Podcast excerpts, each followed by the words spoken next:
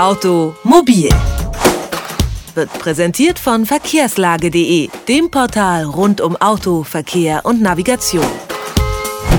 Die Konkurrenz zwischen Apple und Googles Android ist lange bekannt. Im Moment wetteifern die beiden Unternehmen auch im Auto. Sie wollen ihre Plattform Apple CarPlay und Android Auto in den Autos der großen und kleinen Marken integrieren. Kurz erklärt geht es um die einfache und schnelle Einbindung der Smartphones und ihrer Dienste in neue Autos. Auf dem Bordcomputer werden dann die Apps des Handys angezeigt, so dass man zum Beispiel Musik, Kommunikationsdienste und Navigation ganz einfach steuern kann. Über die Funktionen dieser Smartphone-betriebenen Bordcomputer spreche ich jetzt mit Axel Kossel. Er ist Redakteur bei CT, dem Magazin für Computertechnik. Ich grüße Herr Kossel. Guten Tag. Also erklären Sie doch mal bitte die Funktion von CarPlay und Android Auto noch mal ganz kurz auch für Laien. Was kann man damit im Auto machen? Also es gibt ja schon einige Hersteller, die quasi so eine Art Smartphone fest im Auto einbauen. Das ist relativ teuer, kostet so um die 3000 Euro. Da ist ein großer Bildschirm da, da sind Steuerelemente da und eben halt auch so eine Art äh, Datentelefon dahinter. Das Problem ist, ein Auto nach acht Jahren ist es immer noch auf der Straße, aber ein acht Jahre altes Smartphone ist natürlich hoffnungslos veraltet. Deswegen überlegt man sich, dass es sinnvoller ist, das Smartphone, das der Kunde hat, das aktuelle Smartphone, mit diesem sogenannten Infotainment im Auto zu koppeln. Das heißt, der Bildschirm und die Bedienung bleibt weiter am Auto dran. Das heißt, man darf es auch nach der Straßenverkehrsordnung darüber bedienen. Aber die Programme sozusagen, die laufen auf dem Smartphone. Das Smartphone stellt vielleicht auch die Verbindung zum Internet dar, weil auch da gibt es ja ständig Entwicklungen, LTE, neuere, schnellere Standards. Das kann man dann sehr schlecht in ein älteres Auto nachrüsten. Kann ich denn dann diese Bordcomputer mit allen Smartphones nutzen oder nur mit den neuesten Modellen? Ja gut, das kommt natürlich jetzt darauf an, was im Auto eingebaut ist. Das Problem für die Hersteller ist, dass es sehr viele verschiedene Smartphones gibt. Die einfachste Sache ist natürlich Apple, weil es gibt dann eben ein iPhone, ein iPhone-Anschluss. Wenn der wechselt, ist es auch schon schlecht. Das gab es ja auch schon. Aber grundsätzlich ist es ein Gerät. Auf der Android-Seite sieht es anders aus. Da gibt es sehr viele verschiedene Geräte. Wir haben derzeit mehrere Generationen des Android-Betriebssystems immer noch auf den Handys. Und da natürlich diese Verbindung dann äh, optimal und mit allen Möglichkeiten aufrechtzuerhalten, das ist eine technische Herausforderung für die Hersteller.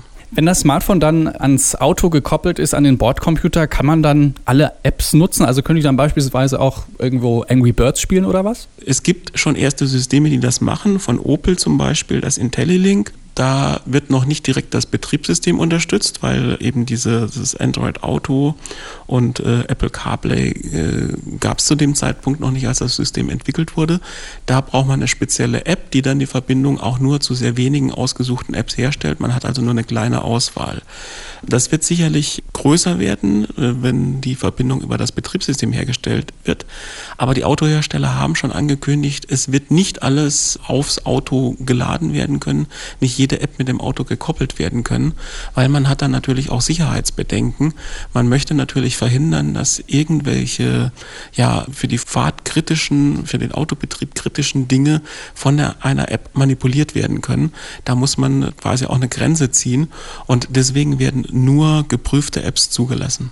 Also Angry Birds wahrscheinlich nicht. Wohl eher nicht. Also es ist ja so, dass alle Funktionen, die vom Fahren ablenken, beispielsweise Ferngucken, heute in den Autos während der Fahrt äh, normalerweise gesperrt sind. Und äh, sicherlich wird man während der Fahrt nicht spielen können vom Fahrerplatz aus und man wird versuchen, Informationssysteme, also zum Beispiel oder Kommunikationssysteme wie die E-Mail, wie Chats oder Facebook, so zu machen, dass äh, vorgelesen wird und man eventuell auch eine, mit Sprache diktieren kann. Aber es soll natürlich nicht so aussehen, dass alle Autofahrer künftig immer mit einer Hand am Infotainment rumspielen und versuchen, Nachrichten abzurufen oder gar E-Mails zu schreiben. Wer von beiden macht denn eigentlich gerade das Rennen? Apple CarPlay oder Android Auto? Gibt es da einen, der die Nase vorn hat? Naja, also die letzte Zählung sagt, Apple hat jetzt 29 Hersteller und Google hat 28 Hersteller, die kooperieren. Aber das ist jetzt natürlich nur eine momentane Aufnahme. Und jedenfalls alle größeren Autohersteller sagen, ihm bleibt nichts anderes übrig, als mit beiden zusammenzuarbeiten. Weil wer jetzt ein VW kauft oder ein BMW kauft oder ein Mercedes kauft, will deswegen nicht sein Handy wegschmeißen und sich ein neues kaufen, weil nur das in seinem Auto vernünftig funktioniert.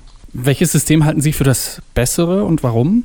Die Systeme sind jetzt noch zu neu, als dass man wirklich äh, vergleichen könnte. Also die Funktion ist recht identisch und auch die Sicherheitsansprüche sind recht identisch.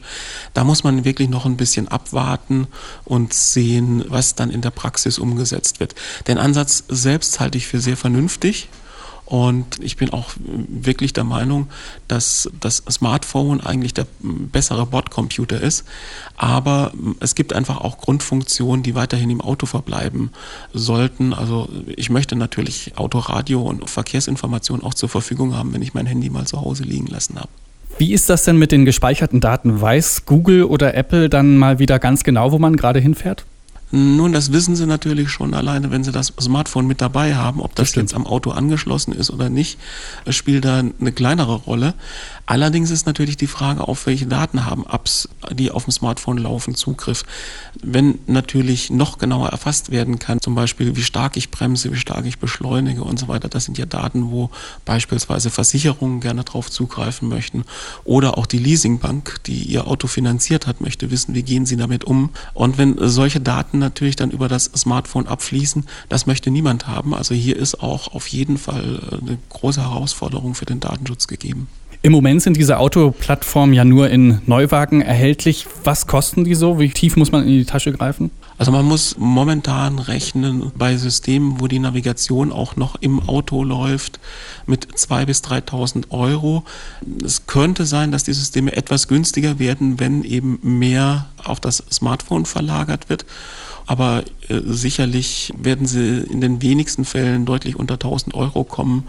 Also IntelliLink von Opel liegt, glaube ich, wenn ich mich richtig erinnere, etwa in dieser Größenordnung, also etwas unter 1000 Euro. Das sind so die Preise, die man rechnen muss, einfach auch durch die Displays und die Eingabelogik. Das muss ja alles automotiv fest sein, also hohe Temperaturen abkönnen, den ganzen Tag gerüttelt werden können und so weiter. Da ist natürlich auch ein gewisser konstruktiver Aufwand, der muss mitbezahlt werden. Aber könnte ich eigentlich auch meinen alten Gebrauchtwagen mit so einem System nachrüsten lassen? Ja, es wird Nachrüstlösungen auf jeden Fall geben. Im Nachrüstbereich ist die Idee auch schon ein bisschen älter. Also da gibt es ein System namens Mirrorlink, was allerdings auch nicht so umfassend funktioniert, weil es halt bisher noch nicht in die Betriebssysteme eingebunden war.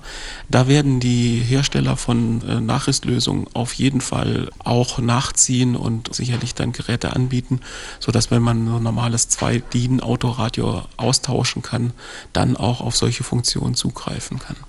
Das sagt Axel Kossel zur Integration von Smartphones in Autos. Er ist Redakteur beim Computerfachmagazin CT. Vielen Dank, Herr Kossel. Bitte, auf Wiederhören. Automobil, jede Woche, präsentiert von verkehrslage.de.